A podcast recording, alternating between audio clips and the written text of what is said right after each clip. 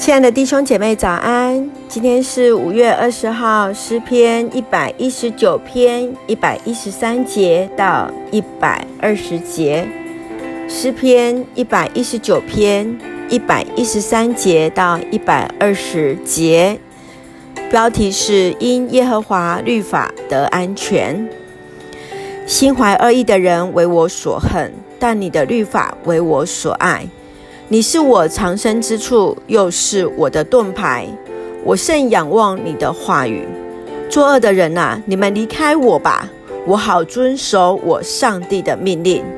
求你照你的话扶持我，使我存活，也不叫我因失望而害羞。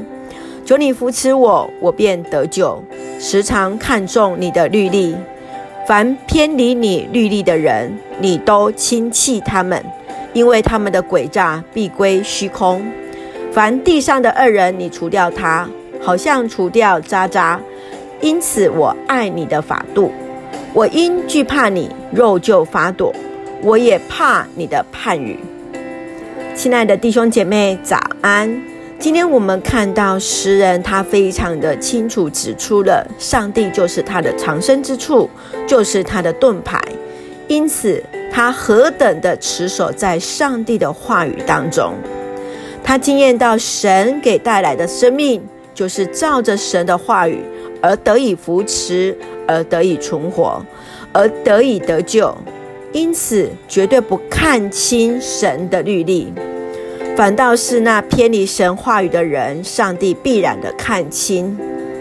所以，其实，在今天的经文当中，也让我们再一次提醒：我们生命当中所害怕的是什么？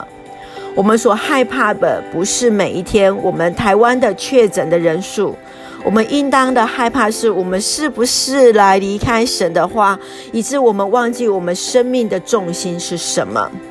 求主来帮助我们，在这个时刻当中，我们更需要彼此的连结。靠着神的话语，我们知道我们必然的坚固在众人的面前，也求神来帮助我们，在这个时刻里面彼此互相来关心、来带导。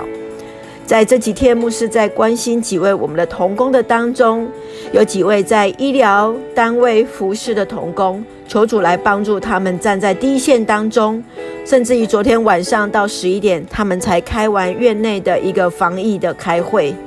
也为着那一些第一线，呃，必须为我们来报道的这些记者朋友们，上帝来顾念他们所做的，还有很多很多。我们知道，能够维持社会的治安，能够这样平安的来进行，是因为有许多人牺牲了他们自己的呃家人与家人相处的时间，愿上帝来帮助我们。现在也有许多的呃父母来陪伴孩子的读书。也让我们有智慧，谢谢主。我们一起来祷告，亲爱的天父上帝，我们感谢你，因为你是我们的盾牌，是我们藏身之处。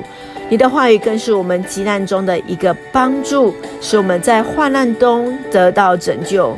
愿一切的恶来离开我们，使我们能够专心的来遵行你的律例。愿上帝来帮助我们。我们这样祷告，是奉靠主耶稣圣名求，阿门。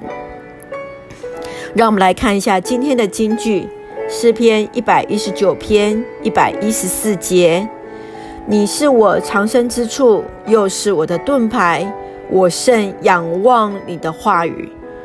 你是我藏身之处，又是我的盾牌，我甚仰望你的话语。是的。